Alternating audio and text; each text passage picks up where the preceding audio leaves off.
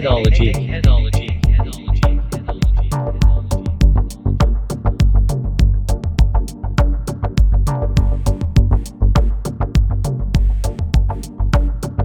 Дамы и господа, всем привет! В эфире программа Eggheadology, с вами Майк. И Джем. И сегодня у нас очень интересная личность в гостях. Шеф-сомелье ресторана Сартория Ламберти, который находится в Ридс-Карлтоне. М. Выпускник школы сомелье Энотрия. Член Российской ассоциации сомелье. Лучший сомелье России 2013 года. И 16 попрошу заметить. Сомелье года, да. Да. По версии Where to Eat. У нас в гостях Владислав Маркин. Влад, привет. Да, всем привет. привет. Мне кажется, ты забыл еще одну вещь сказать, потому что, если я правильно разобрался в своей биографии, то у тебя очень довольно интересный был момент. Ты, получается, заканчиваешь школу, на следующий год ты становишься лучшим сомелье в России, и потом где-то в этом промежутке между 13 и 16 годом ты становишься еще лучшим самым молодым сомелье.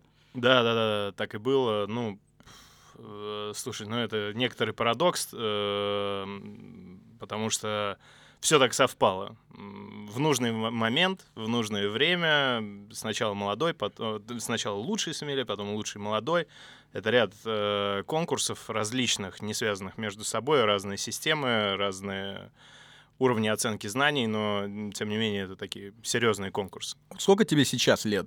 Э, Сейчас мне 30. Тебе 30 лет. Да. И ты Ну, в общем- продолжаешь титул держать этот вообще гордо, высоко и яро. Ну, да, круто. просто чтобы слушатели понимали, мы, во-первых, делаем уже второй подряд кулинарный выпуск. Да, кстати. связанный с людьми, которые очень хорошо разбираются в своем деле. И вот если в прошлый раз мы говорили про еду, то в этот раз мы, естественно, говорим про вино. Про вино. Да, Ну вот, Майк, вот. ты хочешь задать... Пейринг. Да, ты хочешь начать, э, собственно говоря, вопросы? Ну давай, давай. Влад, расскажи, пожалуйста, вот ты сомелье. Вот что это вообще такое, чем ты конкретно занимаешься? А, Я занимаюсь э, в большей степени вином э, в различных его применениях, но по факту сомелье — это не человек, который разбирается и знает только про вино. Это ну, 95% твоего времени уходит на вино, но тем не менее ты должен разбираться во всех остальных алкогольных, и иногда не только алкогольных напитках, гастрономии, специалитетах. Раньше, когда у нас еще можно было курить в заведениях, то все должны были шарить в сигарах, эм, поэтому разные есть определения. По факту самое основное эм, термин или определение, связанное с сомелье, если так серьезно, то это человек, который отвечает за то, чтобы тебе было вкусно в ресторане. Вот ты пришел в него, и по факту тебе нужен только один человек, который подойдет к тебе и скажет, что надо выпить, что надо съесть и как сделать так, чтобы тебе это было вкусно. А, Иногда говорят, что сомелье — это человек не тот, который советует, что надо пить, а наоборот тот, который рекомендует, что не надо пить в жизни, чтобы ну, прожить долго, счастливо, красиво и в конце жизни уйти красиво в закат на кабриолете. Немнож- немножечко под шофе, знаешь, немножечко да, под да, шофе, да, с буквально блеском так. в глазах. Ага, с легкой походкой. Слушай, а что тебя сподвигло вообще выбрать такую интересную профессию? Вот сразу из школы, правильно? То есть ты просто решил, что вот я хочу стать сомелье. Как это вообще произошло? Обычно, обычно, знаешь, как бывает, типа, люди из школы выходят и говорят, я алкоголик. А тут человек Тут я подошел. А Да, тут сомелье, дипломированный. Да, да, дипломированный. дипломированный. Тут э, еще и диплом получил. А, Ну, слушай, я никогда не лукавлю, и я говорю на самом деле то, что профессия больше нашла меня, чем я искал ее. И там, там масса каких-то случайных э, неслучайностей э, или неслучайных случайностей, не, не, не знаю, можно там долго демагогизировать на эту тему, но по факту это череда событий, которая меня привела изначально в э, винную школу, а, Я вот тут чуть-чуть поправлю такую, я не знаю, редактуру внесу. У нас нет в России школ сомелье, у нас есть винные школы. Мгм. Это два принципиально разных, э, так скажем, подхода. Ты можешь изучить вино и дальше с ним как-то работать. Но школа сомелье у нас в России не существует, потому что это принципиально другой подход к вину, практически и, так скажем, уже больше руками, чем головой. Слушай, а можно тогда сразу уточняющий вопрос? Вот профессия сомелье, да, что за понятие, откуда пошло, вот и в чем вообще разница? А, ну, сомелье это, это действительно есть такое определение. э, с французского языка это в расширенной версии переводится как человек, который в свое время, это, естественно, исторический некоторый такой бэкграунд, э, управлял обозами с провиантом. То М. есть Что, что это значит? Ну, то есть, ну, Человек, который ну, распределял такой типа А. завхоз э, с А, продуктами и там вином, потому Вот что, как. ну, вино всегда было э, в историческом эпосе, мы там можем читать кого угодно, и там всегда были вина, там, фалернские, не знаю, любые. Там во времена чумы в Европе э, давали населению вино, потому что mm-hmm оно является антисептиком, э, и Луи Пастер говорил то, что вино — это единственный и самый гигиенически чистый напиток в мире, потому что вино не переносит болезни, в отличие от воды, Мгм. э, за счет там, содержания всех своих родных микроэлементов и там Кровь, добавочной... кровь Христа. Ну вот, Да, да, да, я да. только хотел Да, сказать, да, да. это же вообще самый старинный напиток, считай, на самом деле, Да. который есть. Ну, у наверное. вина масса вообще каких-то синонимичных названий, действительно, там, кровь земли, кровь Христа, э, их, их масса, вот. Поэтому, действительно, этот человек, так, там, виночерпий или в какой-то вот версии такой посланник Диониса, посланник Бахуса, который... Слушай, как мне нравится словарный запас нашего гостя виночерпий. Да, да, да. Это уже, знаешь, это вот когда, когда правильно, вот, Диониса, да, человек может бога правильно тусовок, рассказать да, про то, что он вообще попробовал, да, то, что происходит, и вообще как нужно, как нужно с чем а, что сочетать. Вот смотри, у тебя, получается, теперь есть степень сомелье, мы правильно понимаем, да? То есть э, это профессия, которую можно освоить. Вот она прошла путь от человека, который виночерпий, который распределяет, до человека, который тебе просто рекомендует, как это сделать правильно, и вот И как правильно, и да, вкусно, да. как именно правильно, вкусно подобрать что-то. Вот э, каким образом ты еще раз э, обучаясь, вот ты же теперь как доктор, доктор винных наук. Да, это как бы это как говоря, ученая да? степень, или, например, это просто любой человек, который условно разбирается в вине, может назвать себя сомелье. Есть какая-то там определенная официальная Ну да, градация? заплатив там? деньги, где-то там немножко поучившись, знаешь, там получишь, получишь там, я теперь сомелье. Ну да, в этом, к сожалению, скорее проблема, чем э, преимущество нашей сферы, потому что люди, которые учатся в винных школах, они реально заканчивают, потом на следующий день или в этот же вечер там делают посты во всех своих соцсетях.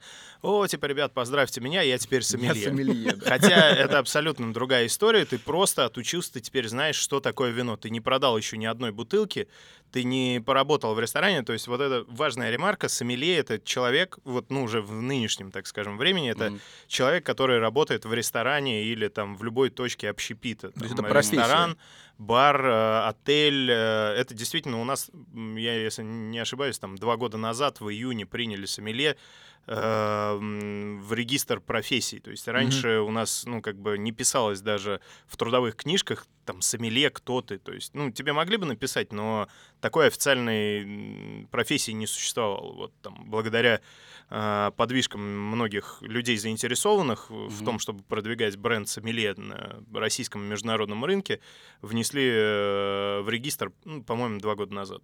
Слушай, а уровни есть разные сомелье? То есть именно не, не условные, а вот, допустим, конкретные. Допустим, я там уровня, там, как, знаешь, там, я бакалавр сомелье, там, мастер, магистр, там, или там, доктор сомельетических наук, я не знаю.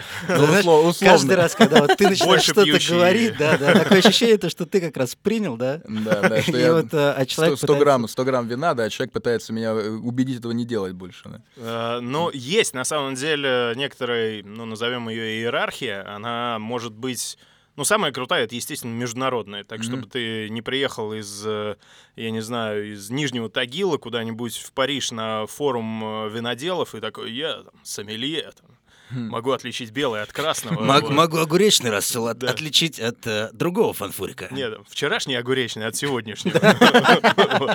Вот. Поэтому э, к чему надо стремиться, это, естественно, получение какой-то степени международной. То есть самый, э, так скажем, серьезный институт — это Court of Master Sommelier, э, который в большей степени базируется в Лондоне и в Америке, Мгм. потому что есть некоторые представительства. Там есть несколько уровней. Ты начинаешь просто с э, сертифицированного сомелье, и самый максимум, чего ты можешь достичь, это звание мастер-сомелье. Мгм. Сокращенно эти люди подписывают к своим фамилиям так МС. МС, Да, как да, да. MD, да? Ну да, да. Ну да, есть, MSc, э, там, Master of да, да, Science. ну, как да. док, там, Ага. DR, типа Мгм. доктор Мгм. там, каких-то наук. А, Это именно люди, которые сомелье. А, Вторая, так скажем, дополнительная ветвь, которой можно достичь, это уже если ты больше хочешь учить и преподавать, и быть эдюкейтором, и, э, так скажем, преподавателем винных там различных сфер, это школа э, Master of Wine. Это направление, которое называется WSAT, э, Wines and Spirits Educational Trust. Ох, Соответственно, звучит-то как, а, хорошо. ну это два разных подхода, то есть... э, Wine and spirits. Да, да, там, там, там очень важно то, что до определенного уровня ты изучаешь только вино, потом ты изучаешь э, спирты, потом ты изучаешь экономику, м, там немаловажные проблемы окружающей среды, типа там глобального потепления, э, озоновых э, дыр и там ну, всего прочего. То есть это некоторый подход такой извне. Мастер сомелье — это больше упор на вино, на продукт, как с ним работать. Слепая дегустация очень важна. И э, вот именно работа с продуктом. Мгм. То есть это люди, которые как бы титаны, которые достигают вот этого уровня мастер of wine или мастер сомелье. Э, Если я не ошибаюсь, в мире было всего три или пять всего человек, которые были одновременно мастер of wine и мастер сомелье. Слушай, это вообще То очень это, круто. это А можно сразу вот вопрос работа. такой? Я понимаю, что мы сейчас немножко пробьем э, вот тот порядок, который ты хотел, но Мгм. у меня был вопрос про ментора. Вот у тебя был наверняка же ментор, да? Или кто на тебя вот э, наложил, скажем так, большой отпечаток? Кто повлиял на твой выбор? Вот почему ты именно пошел в сомелье, да? а Почему ты не стал там, допустим, мастером wine, да? Либо вот где была вот э, что, кто на тебя наложил отпечаток, скажем так? Ролевая модель. Да, ну, да, да. в выборе вот между мастер of wine или мастер сомелье у меня не было никогда э, даже каких-то размышлений, потому что я всегда любил этот продукт практически. Мгм. То есть мне, ну я всегда говорю то, что, ребят, невозможно выучить вино, не дегустируя его. То есть, знаешь, Мгм. ходите всем песни рассказывайте, стихами описывать вина, и никогда их не пробую. То есть, ну это bullshit э, абсолютный. э, То есть ты по факту врешь, то есть ты Алкоголик никогда этого не пил, э, как ты можешь рассказать человеку про это вино? Поэтому я, наоборот, стремился больше э, употребить продукт, быть к нему ближе и работать, э, ну, в большей степени с вином. То есть, когда ты работаешь с м, ну, не всегда срабатывает в голове вот эта калькуляция. То есть, работая в крутом ресторане, Мгм. ты в день открываешь там не один десяток вин, и по своим должностным обязанностям ты пробуешь каждое вино, чтобы передать его в дальнейшем гостю. То есть ты Мгм. как бы делаешь такой final check, э, то есть да, но с ним все в порядке. Ну, как шеф-повара, они же когда готовят, они там Пробуют, соус да, сами. попробовал, Мгм. температуру, там текстуру, с- соль, перец, пряности. То же самое сомелье, это же он не делал это вино, он работает с готовым продуктом, с чужим, Мгм. там, с чужим ребенком, можно сказать, там, играет. Надо тоже попробовать вкус и типа сказать, да, человеку понравится, там, тот бокал ты взял или там декантер или температура, ты пробуешь очень много всего, и у тебя накапливается какая-то невероятная картотека вин. Эм, И в этом, ну вот, наверное, на мой взгляд, сила сомелье в хороших именно ресторанах, когда у тебя просто каждый день наращивается как снежный ком, огромный набор вообще там вин, этикеток, которые ты через себя пропустил. Вот, слушай, а сколько вот ты, наверное, вот за свою жизнь перепробовал вин? У тебя есть какой-то болл-парк вообще какой-нибудь? Знаешь, я очень э, расстраиваюсь, то, что я не придумал себе какую-то систему координат в самом начале э, своего профессионального пути, потому что Мгм. я с каждым годом ее придумываю и перепридумываю до себя, хотя бы как анализировать, что ты в течение года продегустировал, потому что, ну, не хватает времени вести какие-то мемуары и там записывать каждое вино. Ну, у меня есть там дегустационный блокнот, Есть И- вино приложение такое есть. я им не пользуюсь. Не? Понимаешь, я такой, я old school, и я очень люблю писать от Мгм. руки. И мне абсолютно не нравится вот это упрощение ам, профессиональной некоторой эстетики, когда, ну, ты пишешь, ну, не пером, понятно, там, э, где-то у тебя чернила кончились, ну, хотя бы от руки это как-то там, ты можешь себе что-то подрисовать, придумать, потому что в любом случае все эти приложения, они имеют какой-то интерфейс, но тебе в них чего-то не хватает там. Да, окей, можно души нет, добавить да, ты не можешь фотографию, да, там можно быстро выбрать какие-то слова, поставить 5, 3, 6 звездочек, э, отправить, зашерить, выложить там в Инстаграм, Фейсбук, куда угодно. Но я как-то к вину отношусь так немножечко старомодно. Я не хочу, чтобы вино стало продуктом так 2.0. То есть, Мгм. типа, ребята там выпил, и у тебя сразу там чик сохранился куда-то этот файл. То есть, Мгм. ну, я не знаю, я люблю писать, и, ну, количество вин объективно, объективно это несколько тысяч разных вин в течение года, потому что бывают дегустации, ну, там, бывает просто то, что ты в день выпиваешь там две бутылки вина, А бывает то, что ты приходишь на какую-то дегустацию, и у тебя там 100-150 вин, а, то есть, ну, это, это просто очень много. Слушай, а много сомелье алкоголиков вообще существует, нет? Да, блин, да мы Потому что если ты алкоголики. бухаешь, так просто по тысяче бутылок в год, Просто не знаешь, э, можно еще вернусь э, к вопросу про чип в твоей голове. Ну, ты говоришь там, типа, как было бы странно, если бы у тебя был чип, в голове, который откладывается, а у тебя разве не так?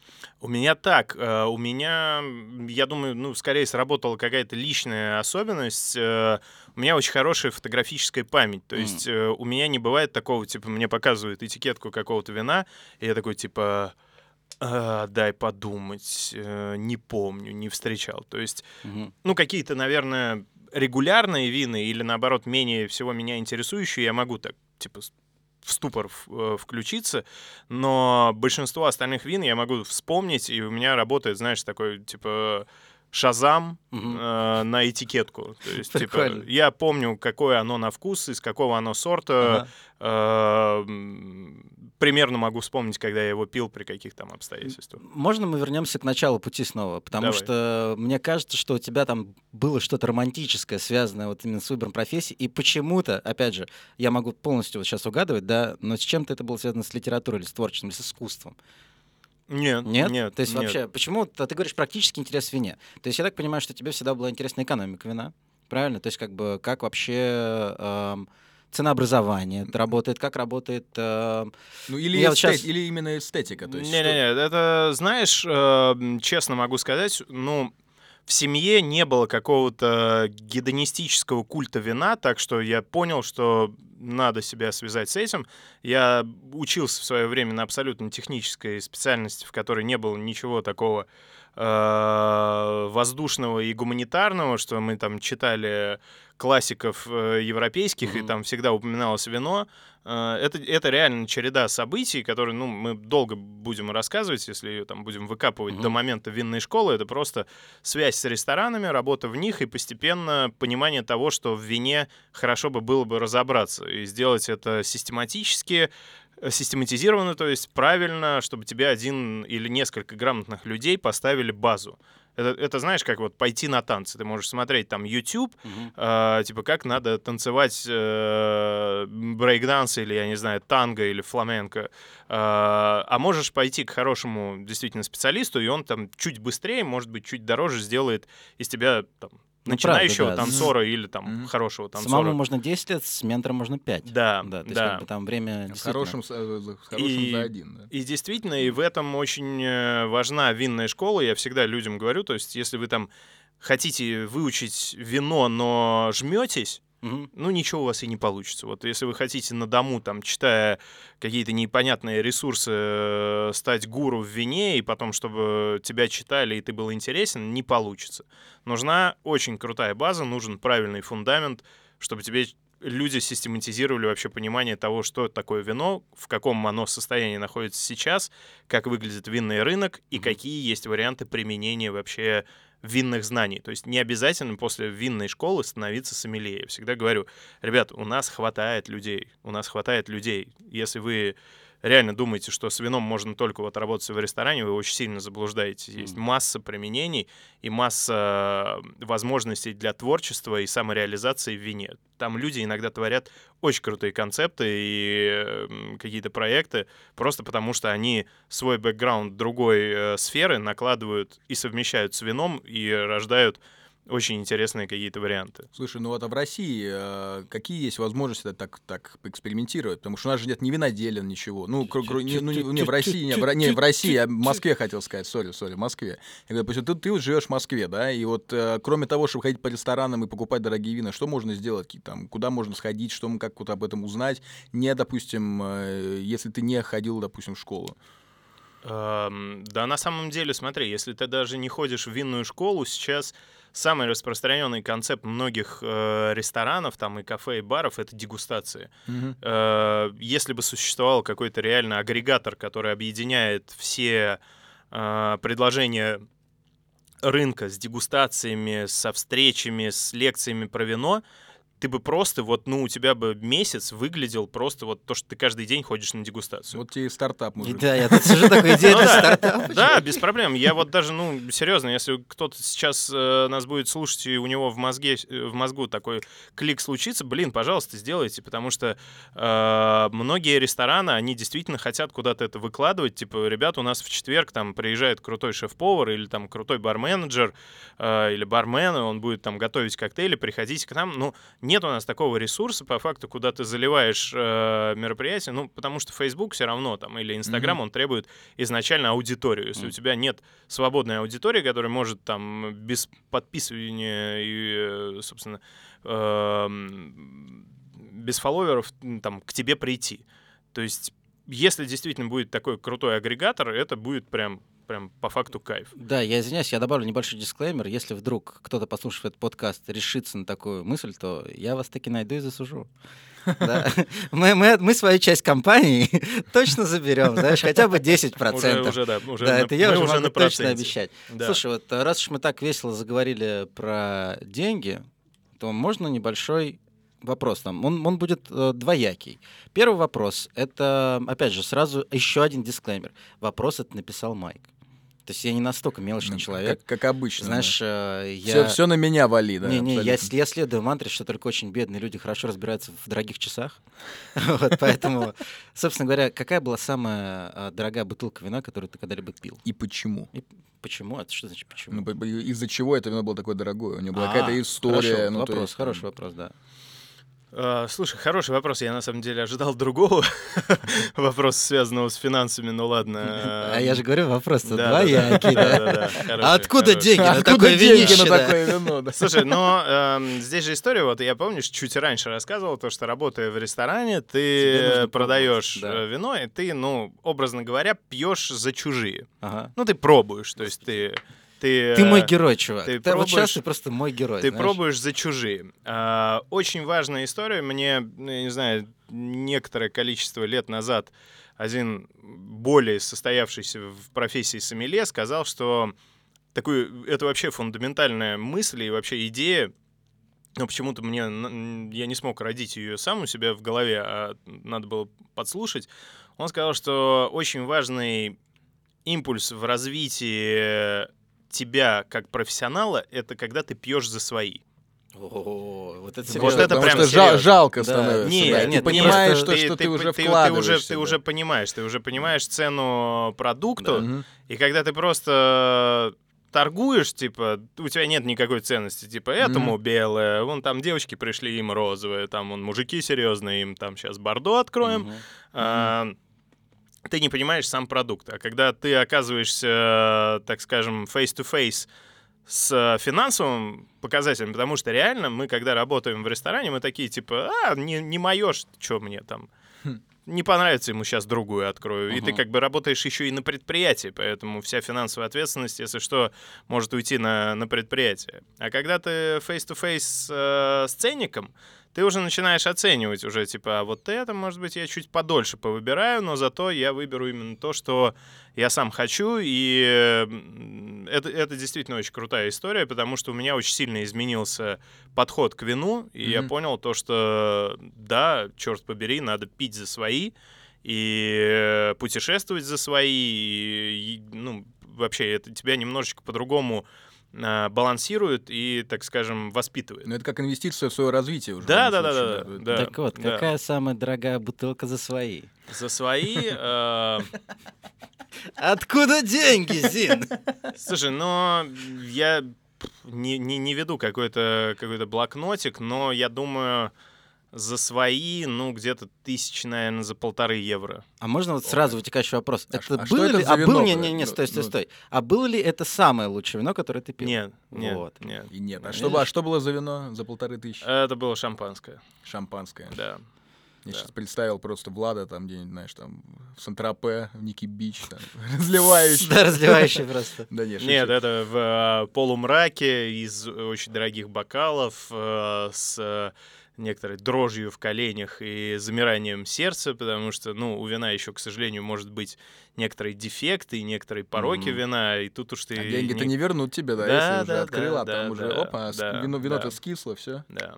Но это не было самым дорогим вином вообще, которое я пробовал, и это не было самым запоминающимся вином, которое я вообще в жизни пил. Ну, то есть э, цена вина вообще не является индикатором качества как такового. Она является индикатором качества, она не является индикатором получения запланированного уровня удовольствия. Мгм. Тебя может тронуть случайно вообще поставленная, принесенная другом бутылка за две там тысячи рублей, и ты можешь просто всю жизнь потом вспоминать выкинутые на ветер э, деньги за какую-то там невероятную бутылку, к которой ты еще и шел там и имел вообще ну какие-то планы долгосрочные, как ее приобрести. Ты знаешь, у меня из этой серии жена моя один раз э, пошла в, в винный холодильник и такая, «М, ну какая-то бутылочка лежит, типа из всего, что там лежало, показалась самым дешевеньким. Я, в общем, выпила она, спрашиваем ее, как у тебя, дорогая, понравилось? Она говорит, да так, фигня была, смотрим на бутылку Сосекая 15 года, знаешь. Ну, Обидно, да. обидно, да, то есть Обидно, как да. бы, Обидно. как тебе понравилось? Обидно, Да что, так обидно, что ей была не пон- не понравилось, Да, или обидно, что... вы просто Да выпили нет, там очень не бутылочку понравилось, в такую. общем. Да. Очень было обидно. Ну, это, вот- это 15-го уже года. да, др- другая история, когда тебе еще и обидно потом за, за вино. То есть это вот вообще профессиональная деформация, когда тебе жалко вино. Испанский стыд, да. Ну, да, да, такой своеобразный. Да. Слушай, раз мы про вино начали говор- говорить так уже активно, а, можешь рассказать про основные параметры классификации вина и какие они вообще есть? А, ну, параметр, параметр классификации это такой, ну, немножечко субъективный, наверное, момент. То есть, по факту у нас э, все думают, то, что ну, законодатель вообще виноделия это у нас Франция, но Мгм. На самом деле, там, если вообще куда-то отмотать, я не знаю, насколько тысяч или там десятков тысяч лет назад, э, виноделие зародилось на территории вот современного э, Закавказья. То есть, Хм. по факту оттуда. Грузия? Ты чё? Я Да, же да, знаю. да. Да, Груз- Грузия и Армения примерно оттуда пошли э, как раз-таки оттуда развитие виноградной лозы, но Франция, она стала законодательницей классификации вообще вот этой всей системы координат, по которой можно мерить там вино Они хорошее. в институт сделали, да, такой? Да, да, да, да. Ну, по факту, с должной французской бюрократией это все создало какие-то рамки и требования к тому, чтобы там твое вино могло носить на этикетке определенные слова, потому что все по факту упирается в использование определенных товарных э, брендов, э, тех, по которым мы как раз-таки можем выбирать себе вино на обед, завтрак или ужин. Вот. Мгм. Ой, Мне А. нравится такой подход, знаешь, обед, завтрак или ужин, винишко. Вот прям мой герой. Ну, Просто да, мой ну, а- герой, черт Ну а возьми. что, ну а что, э, вино, оно не должно иметь какого-то прям повода. То есть хочешь вина, ну, выпей. К сожалению, у нас просто в России это не так развито, Да. что, знаешь, типа, бокал э, за обедом, ты алкоголик. А чуть ты приезжаешь в Италию, ты уже местный житель. Да, во, во Франции на- как раз на обеде, на работе, то есть там просто все, если ты не пил бутылку вина за обедом, ты как бы люди на тебя косо смотрели, типа, что ты как-то так очень Да. не умеешь, Ну да. не умеешь расслабляться, мужик, ты Р- чё так? Работа, работа потом не Да, спорится, если да, честно. Да. Ну, это уже там к вопросу нашего законодательства там, относительно вождения, и там О, ну, действительно тут у да. нас может быть... Но мы надо- договорились перед началом выпуска Да, не да, говорить да, про политику. Да, да. ну это, А тут начнется гражданское типа, общество. Вот, вот, вот. думаю. А то я сейчас чувствую, про, пенсионеров нам вспомнят, знаешь, Да, да, европейских. Человек-то нас под черту подводит, под Да. паперт, как Вот, всегда. поэтому э, есть система классификации вин, они основные все французские. Просто дальше они были адаптированы на другие страны и регионы, но это, это сложно. Это вот сейчас реально прям целая лекция, потому что все по факту упирается к требованиям виноделия. Мгм. То есть виноделы загоняются в некоторые рамки, э, соблюдая которые они могут получить высшую категорию. Если ты начинаешь это бойкотировать и делать что-то авторское, типа, чуваки, да я плюю на то, что вот здесь надо сажать такой сорт винограда, чтобы получить высшую степень, а я буду работать вот с этим. Ну, тогда ты, извини, ты не попадаешь под э, рамки, и ты будешь классифицирован как столовняк, как э, чип-вайн, вообще там, джаг-вайн, и э, твое счастье будет в том, что тебе разрешат вообще в тетрапаках выпускать свое вино. Серьезно, то есть на- настолько может быть. Ну, конечно, конечно, это я говорю, это уже, это уже очень серьезная то есть, бюрократия ну- по защите, так скажем, качества и бренда. То есть, как бы ты выпадаешь из системы, и ты, у тебя тут же астрацизм полный вообще из э, Да, всей да, степени. да. Но э, в этом как бы еще и парадокс того, что иногда столовые вина, вот то есть даже вот Сосикая, которое вино было упомянуто, и это действительно, ну, очень крутое вино, мне я к нему Оно великолепное. позитивно просто. отношусь. Да, да, то же самое. знаешь. Оно начиналось как столовое вино в свое время. Ладно. Потому что, э, если, ну, такой немножечко интересный момент, я думаю, все, кто интересуется вином и, может, даже там пил, сосекают, почитают там отдельно, э, в свое время это вино не имело коммерческой, э, так скажем, начинки в себе. Это вино производилось для семьи. И оно пилось в семье просто вот как вина для каза, потому что Слушай, это Италия, как- Тоскана. Какое кайфовое домашнее вино, Да. надо сказать. И э, это маркизы, семья Инчиза Дал Ракета, которые вот употребляли не очень плохое вино, как столовое, так скажем. Ну, все бутилировано, все качественно. И к ним как-то приехали там другие маркизы и сказали, слушайте, это прекрасное вино, почему вы его не продаете, оно будет иметь коммерческий успех. Но когда они его выпустили, используемые сорта не подпадали ни под какую классификацию. То есть Мгм. они не могли быть, э, как у нас там сейчас принято писать на контратикетках, вино с, с, э, географическим наименованием, там Мгм. что-то закрепленным по месту происхождения, вот из серии такой. Э, и оно могло быть классифицировано только как столовое вино. То есть на нем, даже если найти там супер старые этикетки с Исикая, на нем написано «Вина до Тавола». То есть столовое вино, и, соответственно, ну, стоило оно Ну, нормально. Точно, да, точно, да, Хороший никак- должен быть. не как Шато да. Ну, то есть столовое вино это по сути вино бастард, я правильно понимаю из серии? То есть как бы то есть это вино, которое просто не в системе. Это не, не, не значит, что оно плохое, это не значит, что оно какое-то там, там неправильно сделанное. Да Ну, нет, по факту любое вино, если вот, ну, мы русскую классификацию читаем, вино столовое, это то есть вино не техническое какое-то, из которого дальше что-то надо еще переделать. Это Мгм. столовое, которое может быть подано к столу. Ага. Но есть э, категория вин, то есть э, в, во Франции это Bam the Table. То есть это столовое вино, то есть это, это базовое, как бы вообще, типа, Мгм. там к тебе вопросов особо никаких нет. Делай из винограда, не добавляй вишню, не добавляй крыжовник, и все будет замечательно у тебя. А, В Италии это вина до Тавола, а, там в Германии это тафельвайн, Мгм. соответственно, везде есть своя категория, она самая низшая. То есть ниже нее невозможно упасть, Мгм. если ты хочешь называться вином. Нет такого, типа, столовое и, типа, там, шмурдовое какое-нибудь. Типа, есть еще... Ты думал на дне, но снизу постучали. Да. Вот. Ну, то есть вино в пакетах это все равно типа столовое вино. Да, это тоже из винограда. То есть, вот, Мгм. ну, я не а, знаю, а вин- может, а виноградный день. А, Вот, вот самая важная фишка, то есть, а, ну, я не знаю, я не то, что сейчас там, может быть, кто-то сейчас побежит сразу в магазин покупать эти тетрапаки, но я могу честно сказать, что это вовсе не суррогат, это виноград. Мгм. То есть только то, на чем написано виноградный э, винный напиток, вот это не подтверждает происхождение, что это только стопроцентный виноград. Мгм. Потому что у вина есть четкое определение, зафиксированное, что это всегда алкогольный продукт, Мгм. полученный полным или частичным брожением виноградного сусла. Поэтому все вот эти клубничные, сливовые, малиновые, черносливовые, гранатовые — это винные напитки сразу же. То Потому есть что это не вино. это Сливового вина не существует, например. оно не может называться сливовым вином, Понятно. это сливовый винный напиток. М. Безалкогольное — это тоже не вино, потому что вино сок, да. должно быть алкогольным. Мгм. Поэтому чуть ты... Вот даже мы были как-то в Бургундии у очень крутого винодела, который делает и классические вина, и что-то его, ну, приперло сделать эксперименты. И Он немножечко к своему вину добавил вишни. Очень крутой продукт. Ну, реально, прям супер вкусно получился. Он говорит, ну, я не могу продавать это как вино. Мгм. Я это вот, ну, делаю для семьи, там, для друзей, в винные бары продаю. Стоит 70 евро за бутылку. Немножечко, Но не вино. немножечко, но не вино. Ну вот, поэтому это уже креатив. Слушай, я, ты, у тебя специализация по винам Италии, регион Венето, я так понимаю? Не только. Не нет, только, но нет. вот э, я просто, когда мы опять же готовились к интервью, мы читали немножко про тебя, вот, и там было прям написано большими буквами то, что ты прямо спец по итальянским. Это вот сразу вытекающий вопрос. э, Если мы берем страну, да, какая, наверное, страна-производитель тебе больше всего импонирует? А, знаешь, на самом деле это, наверное, просто, ну, пока вы готовились, там, ну, если бы мы начинали там перечислять все, что у меня есть, Мгм. это, знаешь, это как свадебный генерал, у тебя куча этих э, всяких там орденов, потому что в любом случае есть масса курсов, э, возможностей для повышения квалификации.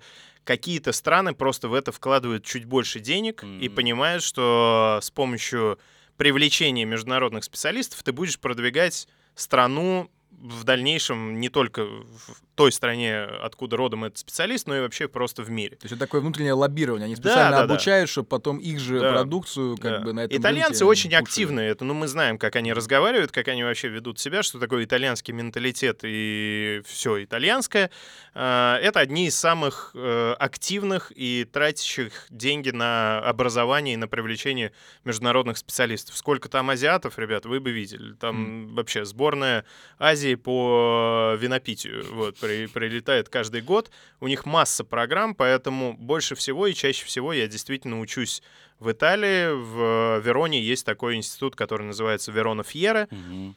Как бы я не любил Францию, к сожалению, со своим снобизмом и, простите, иногда мудачеством, они так далеко не уедут никогда, как, фран... э, как итальянцы, э, потому что французы, вот, ну, они сто раз подумают, прежде чем что-то начать, а уж особенно там консолидация какая-то у них, ну, не работает вообще от слова совсем. Мгм. Поэтому я, ну, должен сказать то, что я по факту, я все-таки сноб, и со временем и с количеством выпитых бутылок я понимаю, что все равно самые лучшие вина, они французские, Мгм. и самые титулованные винодельческие регионы, они волею границ находятся во Франции. Это Шампань, это Бургундия, это Бордо, это Мгм. долина Роны.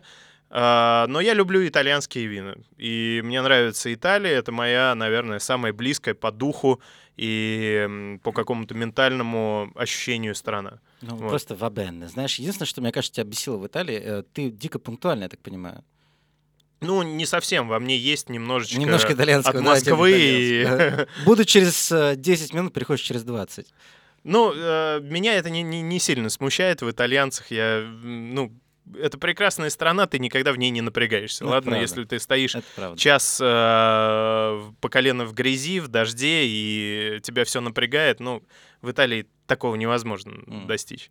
Слушай, вот мы поговорили про Францию, поговорили про Италию. Вот расскажи мне, а, пожалуйста, вот что. Какие вот вообще а, самые идеальные климатические условия для виноделен вообще? То есть где потенциально вообще могут появляться новые регионы или какие регионы там будут, будут развиваться и развиваются сейчас? Э, Ну, до недавних событий, то есть вот, так скажем, там, середина 20 века, в те времена считался самым идеальным пояс между 30 и 50 э, широтой, и, э, соответственно, 45-я параллель, она была самая идеальная. То есть многие винодельческие регионы и виноделы, которые находились на ней, они всегда там косвенно или уже иногда даже открыто указывали это на этикетках. На 45-й А, параллели? типа, Да, да, да, да, да. Есть э, бренд, который у них даже есть коммерческая линейка параллель 45. Вау. А, то есть это типа Я вот вообще слышал, да. крем а-ля крем, best of the best. И то есть природа тебе здесь вообще можно руки поднять в воздух, э, сказать спасибо, и оно само сделает э, Nice. в итоге природа сама сделает вино. Но сейчас реально острый вопрос глобального потепления. Эти пояса разъезжаются в разные стороны. Эм, В северном полушарии они уходят еще более наверх. Почему вот сейчас, например, рождаются какие-то вообще нетрадиционные регионы и там страны виноделия. Например, Англия сейчас начинает выдавать очень неплохие эксперименты с игристым вином по классическому методу, и туда плавно начинают э, выходить европейские инвестиции, и многие там даже шампанские производители уже основывают э, дочерние предприятия на юге Англии. То есть народ Неплохо. начинает потихоньку уже инвестировать, понимает, что лет через 20 там уже будет реально как на, Да, на да, да, юге там уже Франции, там да. уже будет мини In мини fucking шампань. Dover. And fucking Yeah. Dover, my- Да. We're gonna have some proper wine, yeah? In fucking Dover. Вот. Но, к сожалению, у этого есть и вторая сторона, что те регионы, в которых раньше был э, умеренный, комфортный, идеальный климат, теперь начинают получать больше солнца, больше жара, вина становятся более алкогольные, а сейчас, ну, в 2020 году самый, так скажем, мощный тренд э, в вине — это вина с пониженным алкоголем. Мгм. То есть не 7-6, а ну не 15, не 16. Так что Наоборот. ты выпил бокал, и у тебя там закружилась голова. А наоборот, умеренный алкоголь, аккуратные вина, в которых ты в самый последний момент чувствуешь присутствие алкоголя. То есть Грузинская наслаж- домашняя. Ну, Грубо говоря. Ну, Вот нет, ну, Потому нет, что, ну, знаешь, нет. по описанию именно такое. Ты сидишь, пьешь, пьешь, думаешь, что за сок такой странный стал? И тут, эй, генат свали, понеслось. Сразу на пол. Хачапури Да, называют. да, да. Да, вот. Поэтому, конечно, самый главный фактор это всегда природа, потому что это действительно наличие солнца и э, наличие всех остальных там компонентов. Всегда важно в вине, чтобы не было экстрема какого-то вот такого, типа заморозки, град, э, ливень, э, сезон муссонных дождей, э, засуха, пожары, землетрясения. То есть вино это все не любит, и это всегда чувствуется, вот этот нерв в вине. Поэтому должны быть теплые дни и прохладные ночи, чтобы была разница ночных дневных температур, Мгм. аккумулировались такие компоненты, как фенолы. То есть у винограда есть две зрелости. Это сахарная зрелость, чтобы ты мог получить нужное количество алкоголя в итоге брожения. И вторая — это фенольная или, так скажем, потенциальная зрелость. Это накопление всех микроэлементов в ягоде, чтобы у тебя вино было интересным, чтобы оно было вкусным и оно было многогранным. В чем проблема как раз-таки вот этих стран, где много солнца? Это то, что у тебя виноград успевает перезреть, и ты уже начинаешь его снимать с лозы раньше, чем он набрал что-то интересное в себя. М. Сахар уже там начинает заизюмливаться, ты понимаешь, что, что чтобы не потерять виноград, и он не высох там и не сгорел, Надо на винограднике надо что-то хотя бы сделать. И у тебя получается просто чип-вайн без... Пресное э, вино, да, без... ну, оно там- не пресное, оно просто скучное. То есть оно очень быстро и очень легко отображает свою, свое происхождение и свою стоимость. Ну, в общем, господа винопители, вы услышали эксперта в том плане, то, что австралийское мы не покупаем этого года и прошлого года. Калифорнийское тоже под запретом, потому что вино стрессует, как оказывается. Вино Да, сильно да, да. стрессует. Но Австралия горела серьезно вообще сейчас. Ну, как и Калифорния, чувак. Я просто к тому, что... Калифорния же, по-моему, вот каждый год. оно Там Напа, свет. Напа горит постоянно. Вот у меня товарищ из Напы как раз. Вот у него у семьи винодельня. Эр- Эрот называется. Вайнери. Но они там особо, по-моему, не продают. Они именно конкретно только... э, Потребляют. Потребляют для себя делают и продают в своем регионе. И еще, кстати, интересный момент. А, вот как раз вот мой товарищ рассказывал, то, что вот именно в Напе у них э, примерно 90% вообще их оборота, это они перепродают виноград другим винодельням в Напе. Но мне говорили, вот скажи, это правда или нет, то, что, например, во Франции это запрещено. Э, Если ты продаешь в рамках эм, одного территориального наименования, Мгм. это абсолютно нормально, потому что это называется система негацианства, Мгм. когда ты э, покупаешь чужой виноград и делаешь под своим И брендом. это нормально вообще, это как бы... Ты юридически просто обязан это упомянуть. Мгм. Все эти сделки, они, естественно, проходят не под покровом ночи, что там КАМАЗ куда-то отгружает виноград, и потом типа, оп, а мы вот столько новое сделали. виноделье. Да, да, да, да, да, да. То есть это все, это официально на бумагах, и в юридическом адресе вина всегда прописывается, что вино создано вот этим человеком. Мгм. Но чье оно по происхождению, ну, либо указывается другого, с да. точки зрения там уважения к человеку, либо не указывается. Просто типа вино создал вот этот чувак. Но это не, не дисконтирует вино. Вино все равно может быть дорогое, качественное и а, оцененное, сертифицированное. Да, да, тем да, не менее, конечно. Но оно же происходит из этой Да. же э, местности. И, ну, по факту, все виноградники, они дико дорогие. То есть, э, даже если ты имеешь их стоимость, то есть, ну, вот в Европе, если мы возьмем там, так скажем, значимые э, винодельческие регионы, там, Бургундия, Шабли, Шампань, в среднем, то есть вообще прям в среднем гектар э, виноградника стоит порядка 1 миллиона евро. Ешенько. То есть, и это, ну, это пример. То есть, чем выше, то там и 5, и 10. То есть, даже если эти виноградники имеют цену, не факт, что тебе их продадут. Ты приедешь такой с кэшем, Мгм. ребята, 10 миллионов евро, хочу один гектар вот ваших замечательных виноградников. Тебе скажут, до свидания. Putain Вот. de merde, go fuck yourself. Да, uh, да, да. you're Ну, Russian особенно prick. французы, да, Ну. там они много чего скажут. Мерда и там вот это Да, вот да, всё. Да. А, и по факту, то есть, э, если ты хочешь обладать этим виноградом, ты можешь купить уже виноград. Мгм. И сделать из него вино под этим наименованием. То есть некоторые виноделы, они так экспериментируют и обмениваются виноградом, но это все тоже официально. Не так, что типа вот тебе бочка и давай мне бочку, и типа Мгм. дальше там разберемся. То есть это все, естественно, должно быть э, узаконено, и все там на бумаге, и все через биржи, все это проводится так, что ну, не возникает каких-то вопросов. Типа, а почему производитель А вдруг выпустил вино, которое принадлежит производителю. Б. То есть это называется система негацианства. Ты можешь купить виноград, который тебя интересует, если та сторона Мгм. готова тебе продать. А в аренду территория не берется, как, допустим, как в футболе, знаешь, взяли, арендовали там на один сезон, ты там взял, Да, да, допустим, да, там да, 2 да. гектара Да. из другой винодельни. Такое, Да, такое да, такое есть, что есть, например, э, семьи, которые владеют очень крутыми виноградниками, но они не заинтересованы в виноделии, Мгм. и есть какой-то авантюрист или вообще там молодая кровь, э, который говорит, ребята, я буду делать э, вино на вашем винограднике, буду его обрабатывать, холить, лелеять, там все соблюдать, и за это просто хочу, чтобы вот половина от того, что я сделал, оставалась мне, а половину я буду отдавать вам. Типа no money, Мгм. но бутылочки. Nice. Да, Ну, тоже, то есть, опять же, э, неплохой, Это, неплохой это ме- management fee такой, просто тебе там несколько ящиков отгружают, и все. Слушай, а можно вот вопрос? Все в лозе. Вот все, все зависит от лозы, правильно? То есть, э, чем старше лоза, тем более сочное вино. Именно поэтому французские вина так и ценятся, потому что там у них столетние стоят э, как бы вот предприятия, да, грубо говоря, винодельные, которые эту лозу только пестуют, только ей помогают расти и накапливать вот это вот, знаешь, какой-то свой особенный вкус. Это правда или это миф?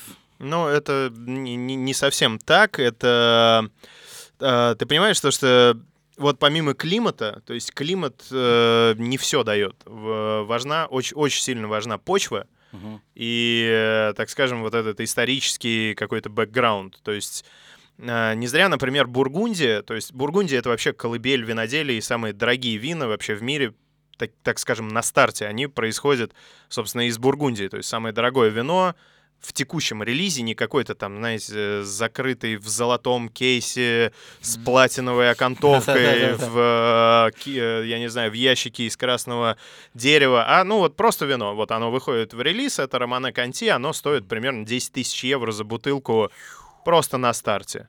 Ау. И дальше оно с годами, естественно, может расти в арифметической, геометрической или просто э, в психотропной прогрессии, в любой, вот в какой захочешь, э, они оттуда. И кадастр территории всех виноградников был создан для этой земли на рубеже с 6 по 15 век. Монахами, в основном бенедиктинцами, цистерианцами и многими другими людьми, которые реально были у земли и видели, как растет виноград, где он лучше всего вызревает, ну, попросту говоря, так обывательски, откуда вкуснее. Мгм. То есть это 1500 лет лоза растет одна. Нет, нет, нет, Нет, это нет. территория. Да. Естественно, но виноградная лоза, ее проще всего сравнить с человеком и с возрастом человека. То Мгм. есть э, развитие происходит примерно до 80 лет. Мгм. То есть в этот момент лоза еще развивается. Дальше начинается некоторая такая стагнация, Мгм. когда ничего не улучшается, а только может ухудшиться, что она заболеет и ну, просто умрет. То есть Мгм.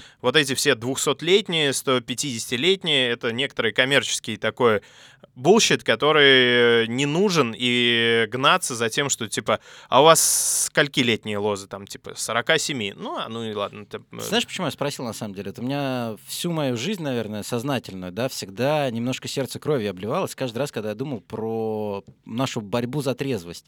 Вот, когда взяли и вырубили вообще все виноградники в России именно для того, чтобы люди вина не пили. И мне почему-то... Когда, когда это было? Ну, это 80-е годы, это М, вот да, как раз... да, э, советский да, режим, да, Горбачев сухой когда закон. начал? да. Это, да, сухой закон как раз, э, если память не изменяет, как раз Горби, да. Да, Горбачев. Но смысл в чем был? В том, что а, мне почему-то всегда казалось, знаешь, что, что в этом и есть самая главная трагедия российского виноделия. Да, да, ты абсолютно прав. Э, Не надо было вырубать. То есть, ну, ты прям уверен на 100%, что потом его кто-то там следующий после тебя не отменит, этот сухой закон. Да пусть она растет. Она же сама не делает вино, что там рос, рос, рос виноград, потом на следующее утро все пришли, а там бутылки, бутылки, висят. да-да. Как было бы хорошо, да, если как бы было бы да, классно, да. Э, Это же люди делали, ну запрети заводы просто, вот, ну пусть заводы не делают вино, пусть там, я не знаю, что-то угодно делают, там в медицинских целях там какой-то, ну, Я не знаю, Ну, у нас, есть у нас это правда, радикально. да? То есть Да, это правда, то, да. что в российском виноделии было убито именно вот таким Я, вот странным я вот даже всегда говорю то, что ну, вопрос российского виноделия, он всегда такой острый, немножечко сидеть неудобно, когда его задают. Я говорю, что самая основная проблема российского виноделия — это то, что был э, сухой закон. То есть мы отрубили не только производство, мы отрубили вообще понимание вина, и как бы пить вино было не то чтобы не модно, это было вообще противозаконно. Поэтому какая у нас может быть винная культура, о чем мы можем говорить, что ну, у нас по факту винная культура существует только в крупных городах, в столицах, и Мгм. там еще 2-3 города мы можем назвать. Все остальное, это, извините, это по-прежнему беленькое и крепенькое. Вот поэтому... Слушай, а, а возрождения никакого нету? Вот есть как в России какие-то хорошие вина вообще? Или вин- винодельня, ну, что-нибудь? Если бы у нас сохранился э, вот этот пласт э, накопленного предыдущего опыта. И А, у, не- а у нас он был, да? ну, он был, ну, были виноградники хотя бы. То есть, ты понимаешь, Мгм. самая проблема это когда ты начинаешь опять делать с нуля. Ну, То есть, это, то есть это именно физический виноградник. Не то, что Да, там было да, да. потеряно там древнее искусство, а конкретно Да. просто тупо инфраструктура пропала и все. правильно я понимаю? Ну, да, да, да, в принципе, можно сказать так, но и вот, ну, такой момент, то, что если ты начинаешь делать, создавать новый винный бренд, ну, в любой вообще, в принципе, локации, так, усредним, по факту он начинает окупаться примерно там к внукам, к правнукам. М-м. То есть почему Ну, сейчас, почему сейчас логично, да. все новые бренды вина нашего российского, они стоят как, ну, крыло от самолета, потому Мгм. что люди сразу же хотят заработать бабла. И тут же Да. цену, типа, А не так, что типа, да вы что, господа, зачем мне деньги? У меня все хорошо. Вот пусть внуки мои там и правнуки. Все думают, типа, right here, right now. Да, типа, да. посадил, давай, давай немножечко как это, в игре ферма сейчас это поспеет и, ш- и Соберем, обналичили. сделаем, да. Вот, поэтому в Европе это был накопленный опыт э, столетий, соответственно, это все переходило, винодельни оставались, не надо было эти виноградники засаживать, просто периодически обновляй, но это там минимальные затраты. А здесь ты заново входишь в винную индустрию, строишь завод, он тебе не достается ниоткуда по наследству, виноградники покупаем, виноградники заряжаем, потому что не, ну, ты посадил виноградник, он не с первого года дает тебе крутое вино. Это минимум 10 лет, чтобы он начал давать хотя бы какое-то вменяемое вообще сырье. А ты представляешь, тебе 10 лет надо, ну, ты что, ты, ты ж В там- России что-то да, делать 10 да, лет, да, да. да. Ну, у меня, есть- знаешь, у меня дикие флешбеки от Бунина сейчас идут. Я сейчас как раз читаю «Каянные дни». Вот не знаю, читал или не читал, но Да-да-да. это первый раз, когда я коснулся книжки, когда вот человек наш рассказывает, типа, все же, как правило, революция, великолепно, там, знаешь, люди с добрыми, честными лицами. А тут чувак пишет, там, знаешь, всякие чувашки ходят, и люди похожи на сахалинцев. И все так противно, знаешь, такой гадый. И вот, э, честно, вот то, что ты рассказываешь, как раз э, невозможность иметь 10 лет грубо говоря, времени, да, чтобы что-то вырастить такое и по наследству передать, спокойненько передать. Ну, у нас так никто долго не думает, просто Ну, далеко не это, смотрят. к сожалению, Ну, то это есть, уже я, второй так, я так вопрос, понимаю, что да. это симптоматика как бы нашего времени, да, и, скорее всего, ну, предположение, наверное, опять же вынесу, что не будет у нас нормального вина в России в ближайшие лет 20. Ну, то есть ни, Ну, в, ни в Крыму, ни в Краснодаре, вот там, ну, в Анапе в той же самой. Ну, Ты есть- понимаешь, есть, э, есть условия. Есть условия. То есть до, до моей первой поездки на юг э, России я думал, что, что типа, да и, условий-то нет. Но ты Мгм. приезжаешь, ты смотришь, и у тебя пейзажи э, совмещаются с известными пейзажами ну, уважаемых винодельческих регионов мира. Мгм. И ты понимаешь, что, что есть ресурс, но, к сожалению, есть человеческий фактор, Мгм. и есть э, человеческий экономический фактор, Мгм. который все искажают, и ты уже, ну, э, когда ты видишь ценник, Особенно на э, ты, ты видишь ценник на российское вино, и ты подставляешь под него европейский аналог, ты говоришь, ну нет, ребят, ну, Ну, не серьезно, сорян, да, да. нет. Если Там у меня типа- есть выбор, я куплю себе... Слушай, а почву, э, ну, почва, естественно, конечно, влияет. У нас почва вот в этих регионах, она схожа чем-то с, э, допустим, тем же самым, ну, допустим, той же самой Францией? Потому что у нас же везде чернозем, насколько я понимаю, да, даже в Не, этих не, не, регионах, Нет? нет? в винодельческих регионах, ну, на черноземе ты никогда виноградник не посадишь. Вообще, то есть это не работает. Э, Да, почва должна быть бедная. То есть Мгм. э, вот это самая часто используемая фраза, что виноград и лоза должны страдать. То есть в черноземе ты, ну, можешь выращивать помидоры, я не знаю, любую Мгм. сельскохозяйственную историю, но винограднику нужен, наоборот, некоторый кризис, чтобы он, Накапливал, да, чтобы в он себе, да? бился за выживание и там искал воду, искал минералы, искал э, доступ ко всем там нутриентам и, и прочим элементам питания. А когда у него все хорошо, ему, ну, как бы и не надо особо напрягаться, поэтому и вино будет такое А можно вопрос Тупенькая. э, такой, знаешь, типа, с, э, немножко игривый, я бы сказал, да? Ам, Такайский, такайский, как тебе такайский виноградик? Ну, хорошие абсолютно вина, к сожалению, потерявшие свою репутацию за счет того, что сейчас все пьют сухое и экстра сухое, а десертные вина, они остались где-то, знаешь, в историческом таком своем состоянии, и многие вина, там, великие сатерны, Мгм. немецкие сладкие вина, такайские, вот эти эссенции, путониуш и все вот эти все слова, которые там были, они, ну, остались как-то на других столах, и э, сейчас вот, ну, глобальный тренд это действительно это сухо и максимально сухо, такой, знаешь, bone dry, Мгм. Мгм. никакого мейкапа с сахаром, то есть ты чувствуешь прям вот кислотность и все компоненты винограда. Слушай, а сколько вообще сортов винограда, из которого потенциально могут, можно делать вино, вино? Потому что я, например, знаю там from the top of my head, ну, штук 10, например, да, а вот их больше, ну... И, конечно, да, насчитывается, э, ну, общая цифра, она приближается к 10 тысячам. 10 тысячам, ничего да, себе. Да, И Из существующих. всего делают вино. И потенциально. из всего делают вино. Есть э, некоторые сорта винограда, которые больше подходят для не- некоторых технических нужд, то есть там Мгм. для дистилляции, например. То есть ты высаживаешь в любом случае виноградники, но потом из этого винограда ты делаешь спирты, нежели вино, потому что, ну, они высокоурожайные, они очень комфортно проходят процесс дистилляции. Ты дальше делаешь там арманьяк, коньяк, да. граппу. Ну, граппа делается из выжимок, поэтому нем- немножко другое. Я, А, я люблю жмых. вот. а, Есть э, разрешенные технические сорта винограда, которые могут получить э, высшую категорию, а есть вот, так скажем, всякие незарегистрированные типа там Изабеллы. То есть Изабелла, она не входит в реестр разрешенных Да. для качественного виноделия. Это же почти сортов. что отрава, да? Если Да, да, да, правильно да. память не изменяет, то забыла, что для, для наших слушателей, объясняю, вот э, в Советском Союзе была очень популярная марка вина Изабелла. Как раз Изабелла — это виноград. Виноград, который технически, как ты сказал, который к употреблению вообще человеком, ну, не советуется, не рекомендуется. Нет, поправка в том, что э, техническое это, это весь тот виноград, из которого можно делать потом вино. То есть есть столовый Меа виноград, кульпа. То Да. есть вот эти всякие э, кишмиш, Ага. который ты на стол кладешь и вкусно. А технический виноград, он используется для производства чего-то другого, потому что ты его ну, не сможешь в удовольствие чтобы, поесть. чтобы двигатели чистить, Да. да, от машин. Нет, Можно... потому что в техническом больше всяких кислот, танинов, и он невкусный. Мгм. Но финальный продукт, вино, из него получается очень даже Слушай, приятный. Раз уж у нас есть такая, на самом деле, уникальная возможность поговорить со спецом, да, у меня всегда был вопрос, и причем вопрос, вот не знаю, насколько дурацкий или не дурацкий, но э, когда мы были во Франции, нам кто-то сказал, шепнул, что типа, да, это все фигня, что француз... А, нет, вру, это в Грузии было вообще. Да, все фигня в то, что э, должны быть специальные бокалы, что это придумали французы, чтобы чисто вот продавать э, свою утварь кухонную. Правда или неправда? Бокал влияет Да, на вино? стекло как-то или не влияет во- Вот вообще? вообще есть вообще эта разница или нет? Или это просто тоже маркетинговый такой бред?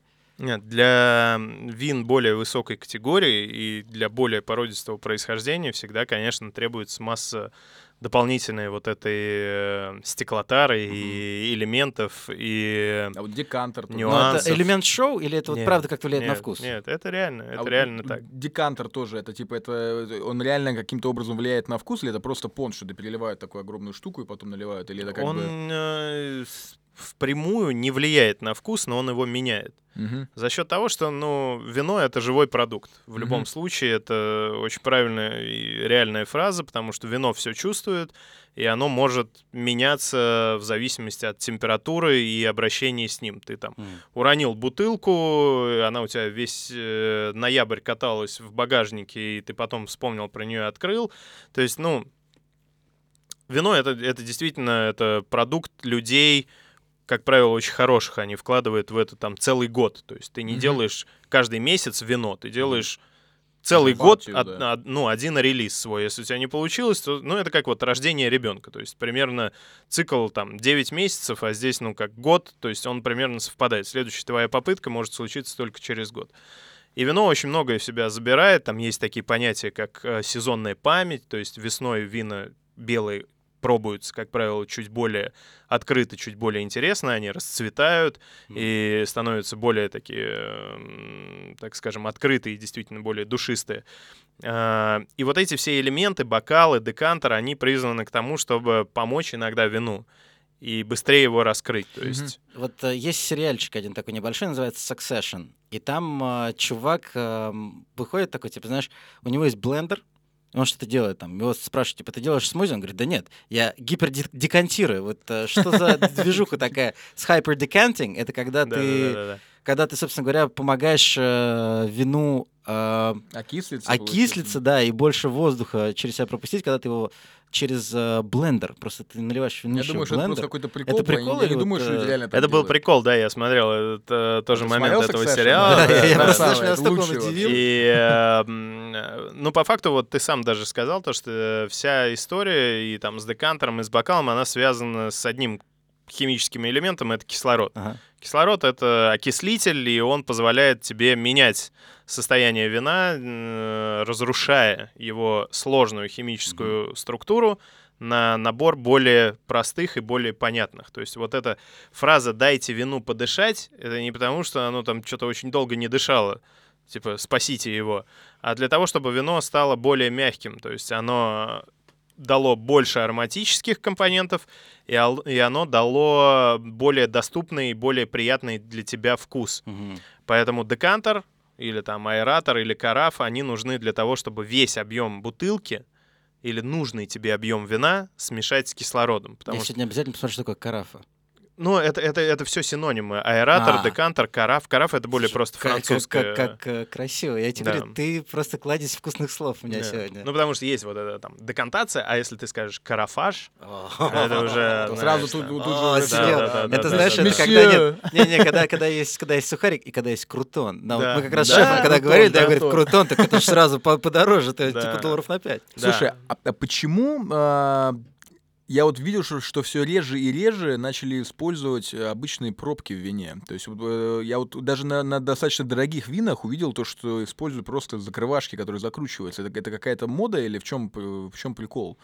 Откуда да это это, не- это не мода и не прикол, это работает мозг, и в любом случае вот ам, есть, наверное, два каких-то лагеря людей, которые говорят, так, раньше было правильно все, сейчас все неправильно, сейчас все с айфонами ходят там, и все автоматизировано. Блин, человек может улететь со своей винодельни на другой континент и с помощью там э, своего гаджета следить, при какой температуре проходит у него ферментация его любимого вина. Черт побери, это очень круто.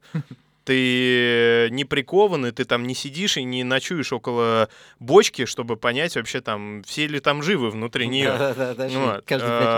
Чё. И некоторый технологический прогресс, он э, в любом случае важен в вине. То есть, если мы будем, как, я не знаю, австралопитеки э, жить в 2020 году, далеко мы уедем на Тесле, нет?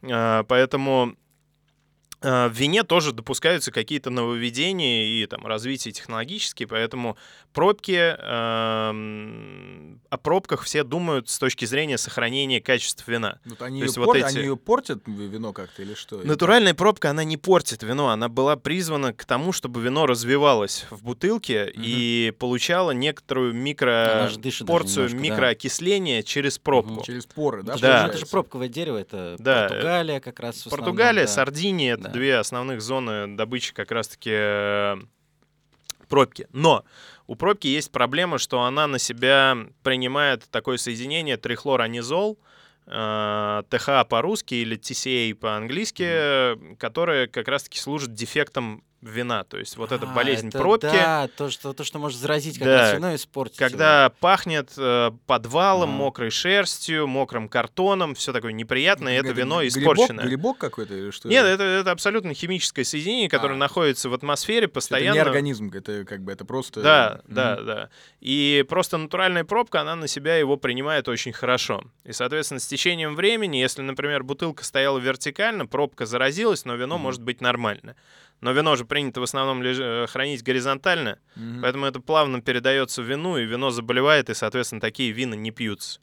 Поэтому развитие пошло в этом процессе осмысления того, как сохранить вино, ну, потому что, ну, если ты делаешь чип-вайн, Мгм. Типа, ну, ну и что, он э, испортилось, сейчас это поменяем. А когда ты делаешь вино за 500 тысяч или несколько тысяч евро за бутылку, ты уже подумаешь о том, чтобы тебе никто не вернул и не сказал, типа, Что плохое, фигня, да. просроченное, Да. там, Мгм. типа, некачественное. Ты уже будешь как-то об этом задумываться.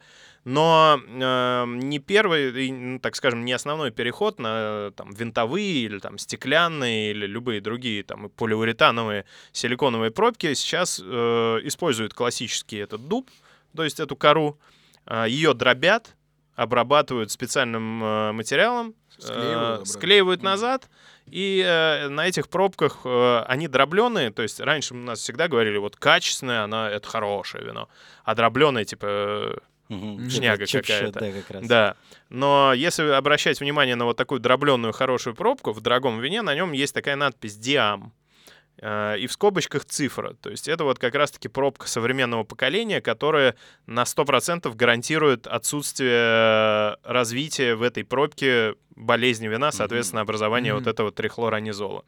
Слушай, а можно вот еще вот э, мы... Ты сказал, что ты учился изначально на техническую профессию. Да. Что за профессия?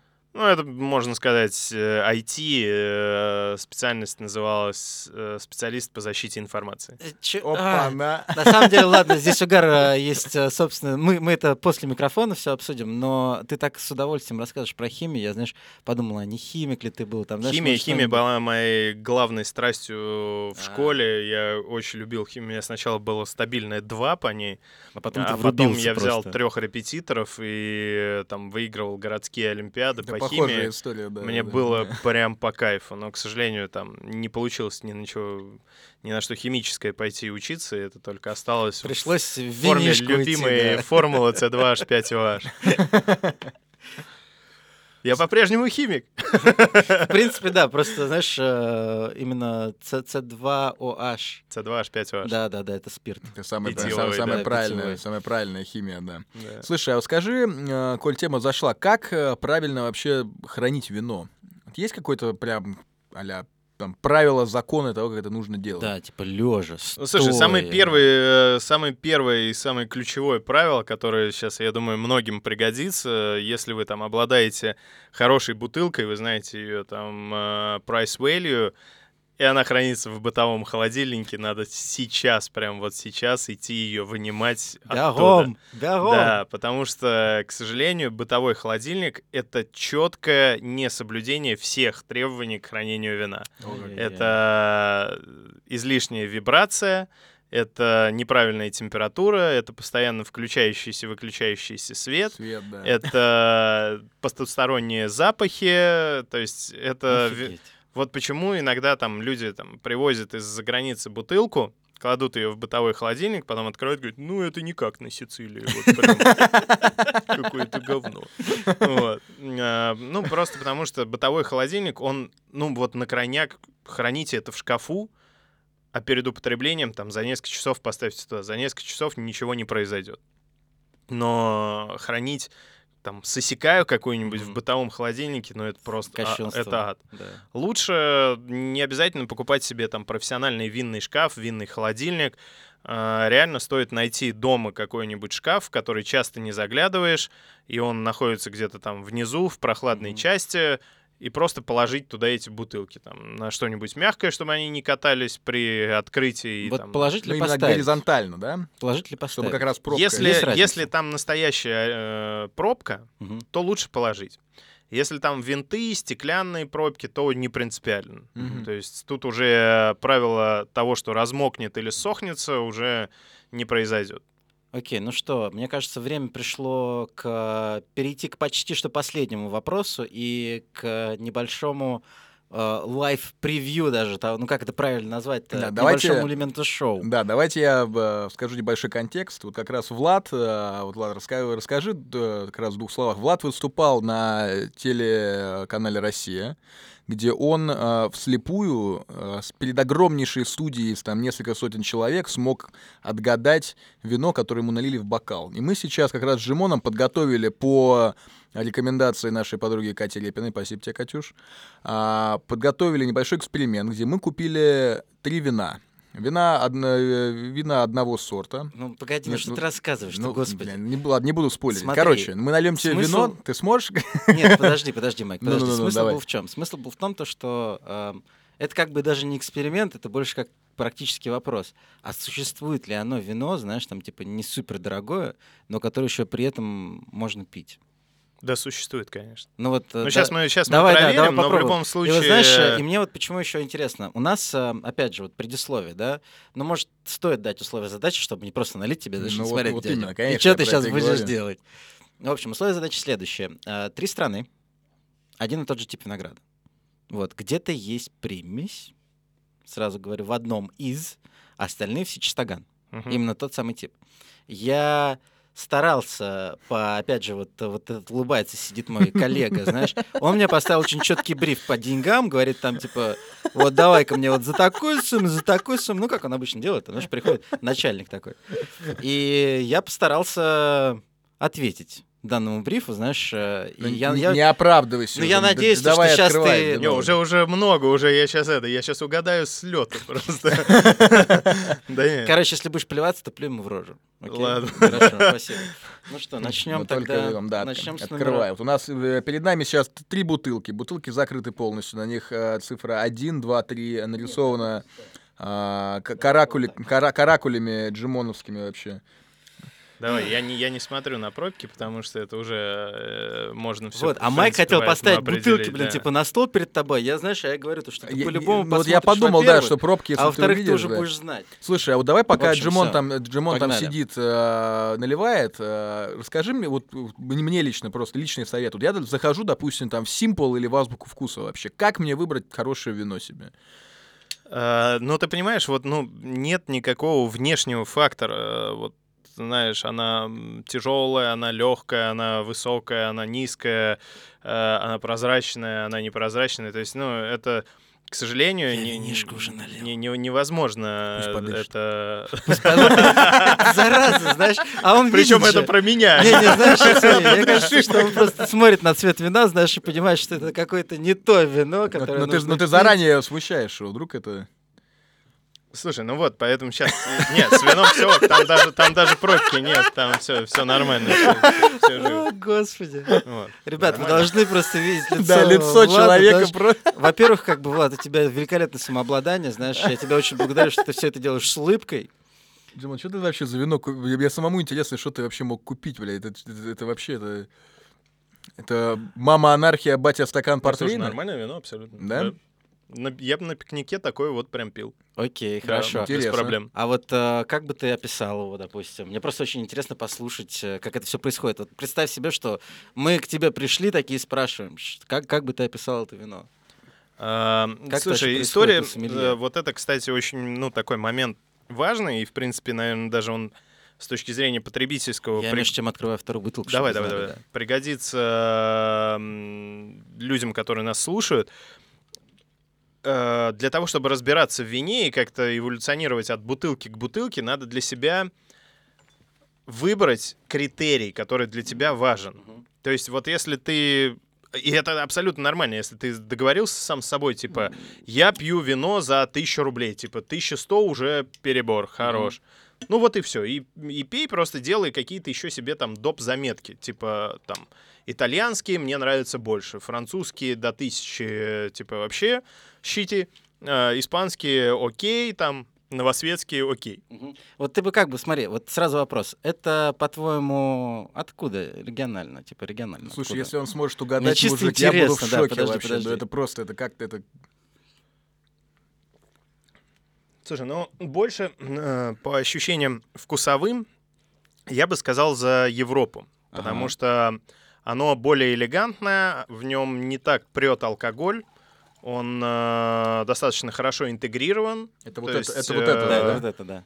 Э, Нет вот этой проблематики, знаешь, то, что ты такой чувствуешь жар в первую очередь. То есть есть некоторые такие тона ментола и эвкалипта, которые тебя по ощущениям прохлады немножечко как-то сдерживают. Но это может быть э, парадокс того, что это просто прохладный регион жаркой страны. Окей, а, можно- Патагония в Аргентине, блин, кто там был, там дубак. а что это за сорт? Но если ты говоришь то, что у нас э, три вина одного сорта, И ну, одно, одно с хитрой с примесью, но вот это вот три вина одного сорта, вот это Мне вот прям бы- одно блин, если он угадает, я просто буду в шоке. Слушай, но э, по ощущениям есть два сорта, на которые это больше всего похоже. Я в большей степени бы сказал, что это Мерло.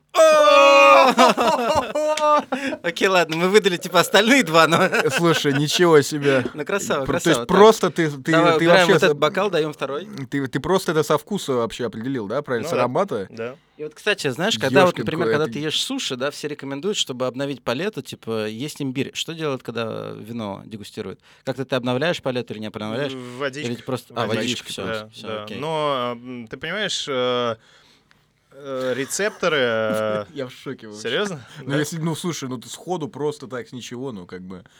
Эм, С точки зрения рецепторов, это, ну, это как мышцы, знаешь, то Ага. есть по факту ты там каждый день, каждый месяц, каждый год ты тренируешь мышцу, ну, немножко другую, которую ты там не покажешь Я, никому. я не боюсь человека, который знает тысячу ударов, я боюсь одного, который, типа, который практикует один тысячу раз. Да, вот. И, эм, ну, если ты дегустируешь, то есть ты в любом случае тренируешь и свои рецепторы на выносливость. Мгм. То есть раньше для меня было там типа 12 вин, я реально начинал типа зевать, меня клонило там в сон, я уже Мгм. понимал, типа мне уже не хочется нового вина, типа поеду посплю. А сейчас я, ну, высиживаю некоторые мероприятия, на которых там 200 вин. И то есть я потом еще иду в ресторан, сажусь там обедать, заказываю себе еще бокал вина и типа ок. А ты, Нифига а себе. сколько нужно пить, чтобы дегустировать вино? Ты просто по глоточку делаешь или как? Или там- Э, Ну, я никому это не говорю как э, панацея, как правило, но я всегда пью вино. То есть э, вот то, что нам показывают в фильмах, там, я не знаю, на обочине вот этот фильм какой-нибудь или любой фильм про вино, они там берут так вино, Да, да, да, да. Слушай, а в чем там прикол? что-то поболтали, поболтали, и потом там типа в какое-то ведро. Я не очень люблю эту тему, я выплевываю только вина, которые от- откровенно мне не нравятся.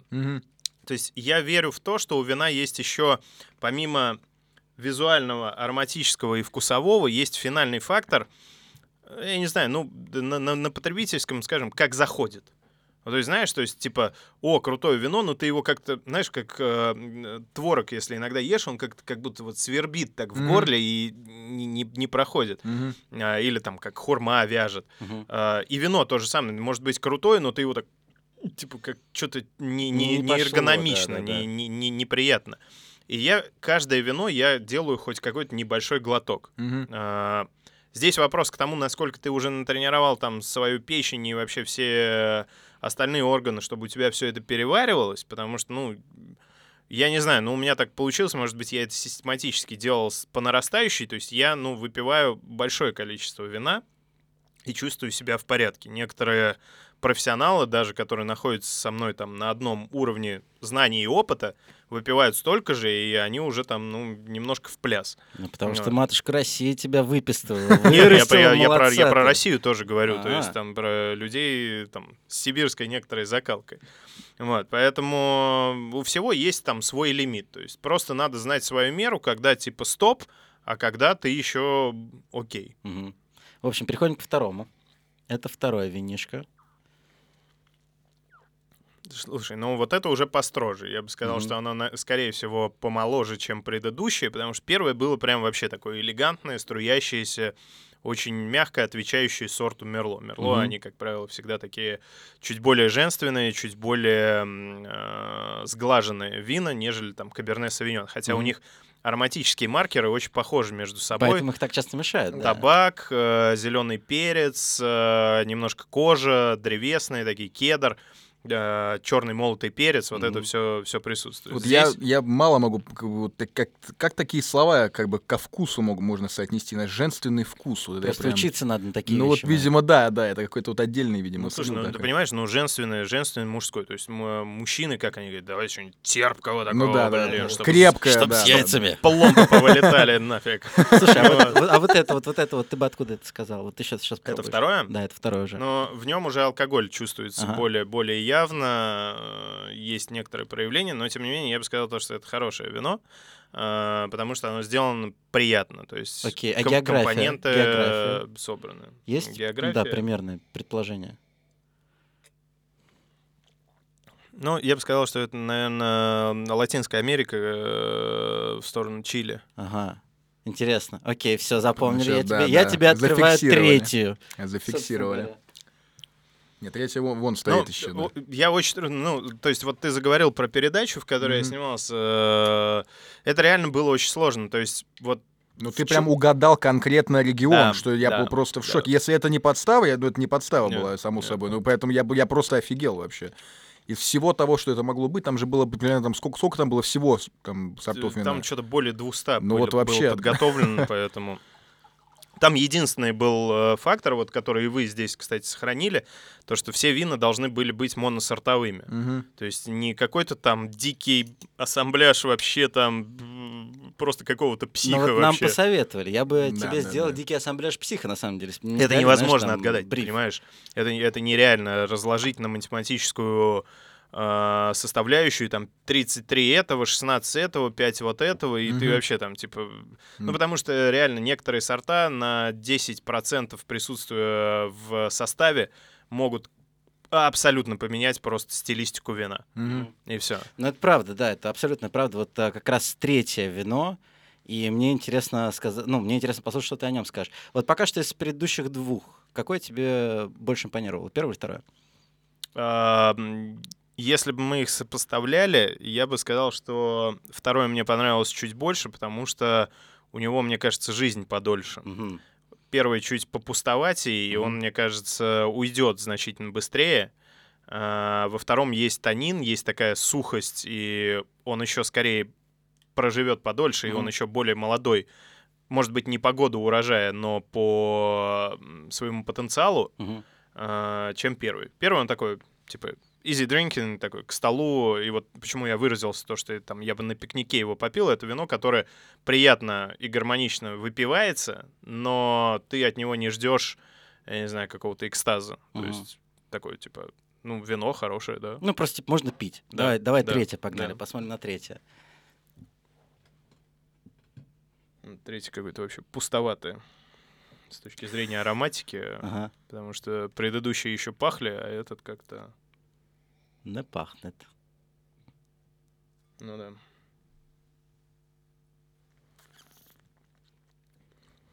Слушай, это правда, когда вот так ты делаешь там немножко губами, да, что происходит еще дополнительная аэрация, Да, и ты как раз таким образом раскрываешь вкус. дека- Декантер оральный просто.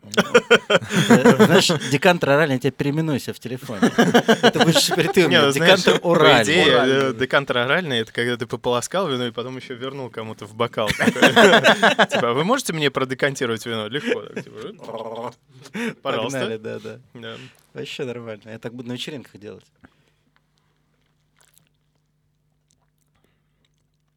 Ну, Ну, это что-то прям совсем просто. совсем просто. М. Да? В общем, давай, возвращай на базу.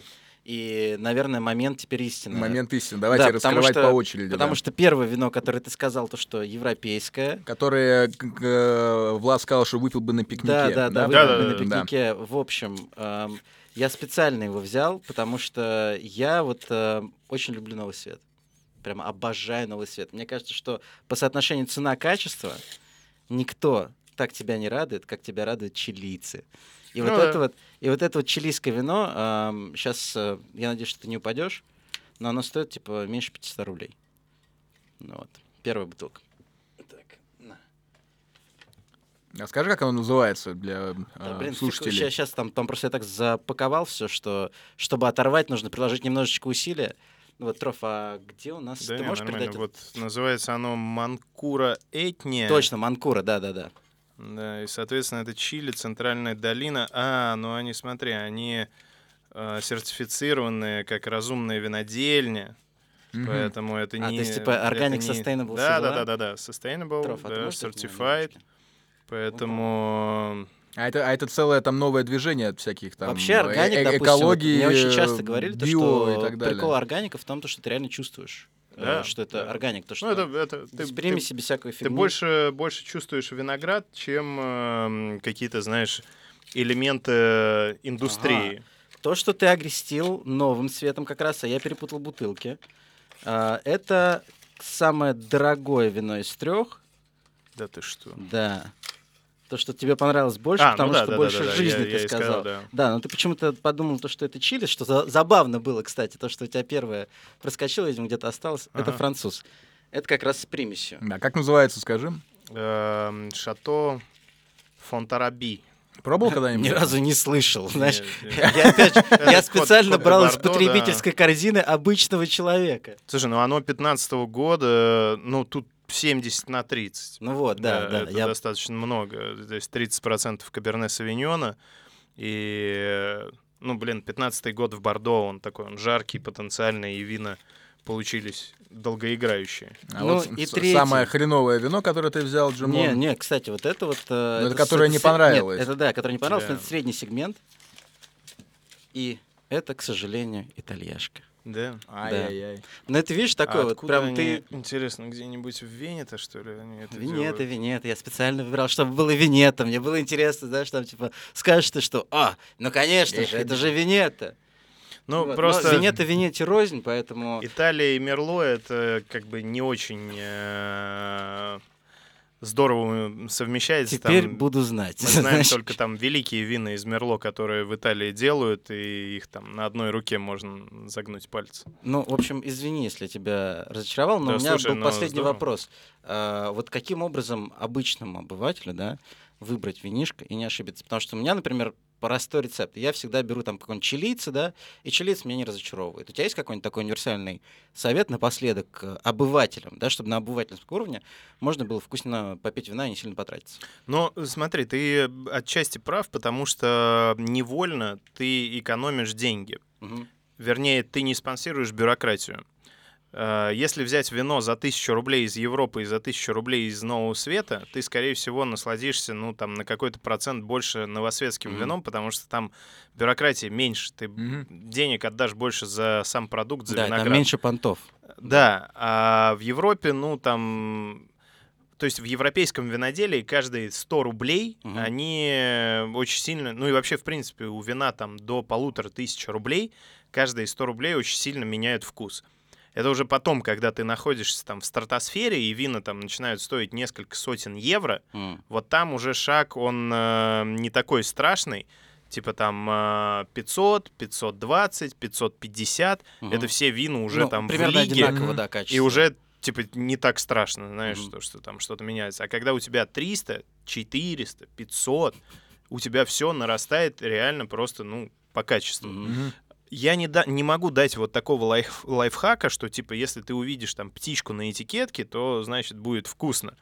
А, вопрос просто в том, что действительно, если есть человек, который тебе хоть что-то может подсказать в этом магазине, то хоть немножко с ним надо поговорить, а самому все-таки каждую выпитую бутылку стараться как-то осознать, то есть что ты с ней делаешь. Мгм. Очень простой там момент, например, договориться с собой о цене. То есть э, ты пьешь вина там за тысячу, потом Мгм. ты делаешь выход из зоны комфорта и купил себе бутылку за полторы.